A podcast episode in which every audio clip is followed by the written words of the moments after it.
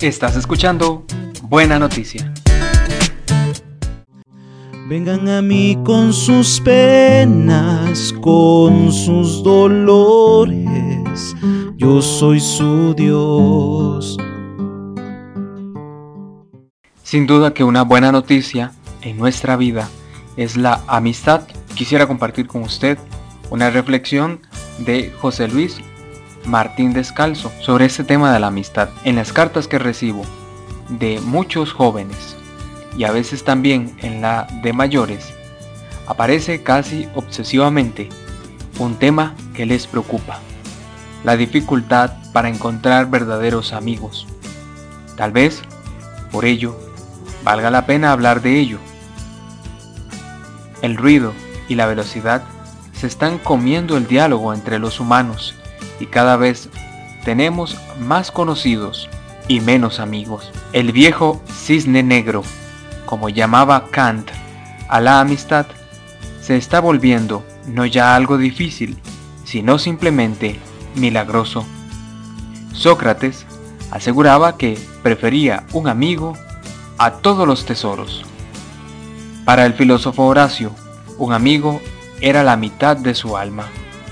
San Agustín no vacilaba en afirmar que lo único que nos puede consolar en esta sociedad humana tan llena de trabajos y errores es la fe no fingida y el amor que se profesan unos a otros los verdaderos amigos. Pero la amistad, al mismo tiempo que importante y maravillosa, es algo difícil, raro y delicado. Difícil porque no es una moneda que se encuentra por la calle, y hay que buscarla tan apasionadamente como un tesoro. Rara, porque no abunda. Se pueden tener muchos compañeros, abundantes camaradas, pero nunca pueden ser muchos los amigos. Y delicada, porque precisa de determinados ambientes para nacer, especiales cuidados para ser cultivada, minuciosas atenciones para que crezca y nunca se degrade. Me gustaría salir a la calle y preguntar a la gente qué entiende por la amistad. Muchos la confundirían con la simple simpatía, el compañerismo, la camaradería, o tal vez, por el otro extremo, con el enamoramiento o con el erotismo. Y la amistad está en medio, como una de las más altas especies del amor. Recordaré aquí la vieja definición de Aristóteles. La amistad consiste en querer y procurar el bien del amigo por el amigo mismo. La amistad es una comunicación amorosa entre dos personas, en la cual, para el bien mutuo de éstas, se realiza y perfecciona la naturaleza humana. La amistad es una confianza del corazón que conduce a buscar la compañía del amigo, a elegirlo por nosotros, a no tener miedo del amigo, a esperar el apoyo de él, a desearle el bien y a convivir con el amigo lo más posible. Una verdadera amistad o nace cada día o se marchita, o se mima como una planta o se reduce a una roca. Seis pilares sobre los que la amistad verdadera se apoya. En primer lugar, el respeto a lo que el amigo es y como el amigo es.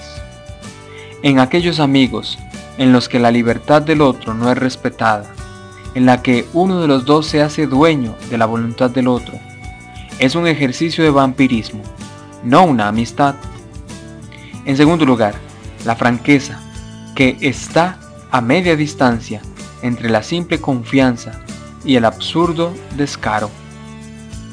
Amistad es generosidad que no tiene nada que ver con la compra del amigo a base de regalos sino donde sí, compartir con naturalidad lo que se es y lo que se tiene. La amistad es también aceptación de fallos. Los amigos del tipo perro-gato, que se pasan la vida discutiendo por cualquier cosa a todas horas, tal vez sean buenos camaradas, pero difícilmente serán auténticos amigos. La quinta columna de la amistad en la imaginación frente a uno de sus mayores peligros, el aburrimiento. Toda verdadera amistad es fecunda en ideas, en saber adelantarse a los gestos del amigo en saber equilibrar el silencio con la conversación, en descubrir cuando se consuela con la palabra y cuando con la simple compañía. Y la sexta podría ser la apertura. Una amistad no es algo cerrado entre dos, sino algo abierto a la camaradería, al grupo, porque la amistad no es una forma de noviazgo disfrazado. Y termina José Luis Martín Descalzo diciendo lo siguiente, recuerdo ahora la pregunta que Santo Tomás de Aquino se hacía.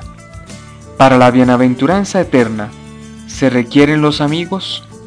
Es decir, ¿habría cielo sin ellos? Termina ahí la reflexión de José Luis.